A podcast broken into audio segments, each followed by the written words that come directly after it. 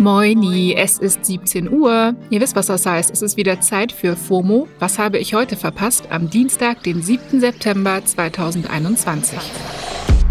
Mein Name ist Jasmin Polat. Ich gehe mit euch, wenn es sein muss, bis ans Ende der Timelines. Und heute geht es um Social Media Hieroglyphen, Michael K. Williams und Baby News. Leute, not to be äh, unionsbashy, ne? aber wir sind eben mitten im Wahlkampf und da hat der gute Mann aus Bayern wieder Stoff zum Nachdenken geliefert. Mit dem guten Mann aus Bayern meine ich den Ministerpräsidenten und CSU-Vorsitzenden Markus Söder. Der hat gestern Folgendes getwittert. Olaf Scholz versteckt sein linkes Team. Saskia Esken und Kevin Kühnert stehen für Enteignungen und mehr Steuern und Bürokratie. Und er plant eine Koalition mit der Linkspartei, die den Verfassungsschutz abschaffen will. Rot-Rot-Grün bedeutet mehr Schulden und weniger Sicherheit. Okay, für mich ist dieser Tweet erstmal wie eine mystische virtuelle Höhlenmalerei. Was meint er mit Verstecken? Was wollen mir diese Social Media Hieroglyphen sagen? Ein Glück kenne ich jemanden, der mir das per Sprache entschlüsseln kann. Jasmin Embarek ist Journalistin und Redakteurin bei Zeit Online und Expertin für Bundespolitik. Außerdem kennt sie sich sehr gut mit Söder aus. Jasmin, warum twittert Söder davon, dass Scholz sein Team verstecken würde? Stimmt das denn? Die CDU, CSU, die setzen gerade darauf, vor dem Linksrutsch zu warnen, weil sie kein anderes Wahlkampfthema mehr haben und nicht wissen, wie sie das Minus von Laschet aufarbeiten können. Man kann durchaus sagen, dass die SPD eigentlich intern ein bisschen mehr gespalten ist politisch, aber total einheitlich auftritt. Und das will man versuchen aufzubrechen, indem man sagt, Scholz würde ein linkes Team rund um Esken, Novabo und Kühnert verstecken. Das stimmt einfach nicht. Es ist eher sehr metaphorisch und äh, wortbeladener Wahlkampf, der da stattfindet. Und wie ordnest du die Aussage von Söder ein, dass die Linke den Verfassungsschutz abschaffen will? Der Wunsch der Linken, den Verfassungsschutz abzuschaffen oder ähm, strukturell neu aufzuziehen, und das ist gerade auch in linken SPD-Kreisen der Wunsch, das ist ja schon lange da, da wird ja schon lange darüber diskutiert und das würde auch in einem rot-rot-grünen Bündnis nicht sofort so passieren oder abgeschafft werden.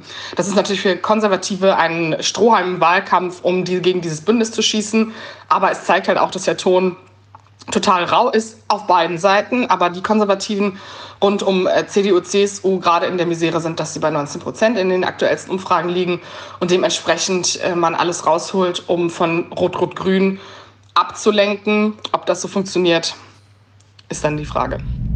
Danke, Jasmin. Die CSU ist gestern übrigens in Umfragen in Bayern unter 30 Prozent gerutscht. Vielleicht ist deswegen auch die Laune im Keller. Naja, auf Instagram sieht es dafür umso besser aus. Da hat Söder heute nämlich gefeiert, dass er 300.000 FollowerInnen hat und sich mit einem Selfie bedankt, auf dem er aus einer Star Wars-Tasse trinkt. Okay. Ich verstehe zwar Söders Social Media Game manchmal nicht, aber er dafür offenbar Social Media. Eine Meldung, die seit gestern extrem viel durch meine Timelines wandert. Michael K. Williams ist tot. Der Schauspieler ist gestern im Alter von 54 Jahren in seinem New Yorker Apartment leblos aufgefunden worden. Die Newsportale Daily Post und TMZ gehen davon aus, dass eine Drogenüberdosis die Todesursache sein könnte. Williams hat unter anderem in der Serie Boardwalk Empire und dem Film 12 Years a Slave mitgespielt. Er ist aber vor allem durch seine Rolle als Omar Little in The Wire weltbekannt geworden. Der ehemalige US-Präsident Barack Obama hat sogar mal gesagt, Omar ist einer der Gründe, warum The Wire seine Lieblingsserie ist. Omar war in der Serie sowas wie ein Robin Hood-mäßiger Bösewicht, ein schwuler und sehr eigenwilliger Gangster und wurde damit zu einer Art ja, Ikone für viele Homosexuelle in der Black Community in den USA. Aber nicht nur dort. Die Film- und Entertainment-Branche trauert, der Hashtag Michael K. Williams ist sofort auf Twitter getrendet und auch viele KollegInnen erinnern auf Social Media an den Schauspieler. Die Schauspielerin Chris Marshall hat zum Beispiel auf Instagram kommentiert, er war der beste Part jeder Serie, in der er mitgespielt hat. Williams Tod fällt fast auf den gleichen Tag wie der von Mac Miller. Der Rapper ist heute vor drei Jahren gestorben und auf Twitter und Instagram erinnern sich heute tausende Fans an seine Musik. Und wo einige Leben leider viel zu früh enden, beginnt woanders ein ganz neues. Die Rapperin Cardi B und ihr Ehemann Offset haben gestern auf Instagram die Geburt ihres zweiten Kindes verkündet. Schon am vergangenen Samstag sind die beiden Eltern eines Sohnes geworden. Die dreijährige Culture hat jetzt also einen kleinen Bruder. Cardi B und Offset sind überglücklich, sagen sie, und auf dem Foto zum Instagram-Post sieht man die beiden im Krankenhausbett unter einer flauschigen Louis Vuitton-Decke, wie sie ihren Sohn anschauen.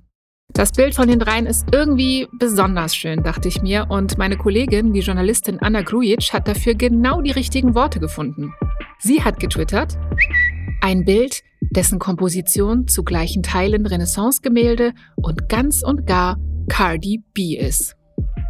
Ey, und das stimmt, das stimmt wirklich. Schaut es euch einfach mal selbst an auf www.instagram.com slash IamCardiB oder schaut einfach in die Show Notes. Und das war's für heute mit FOMO. Wir hören uns morgen wieder hier auf Spotify. FOMO ist eine Produktion von Spotify Studios in Zusammenarbeit mit ACB Stories. Folgt uns auf Spotify. 300.000 sind das absolute Minimum, ne?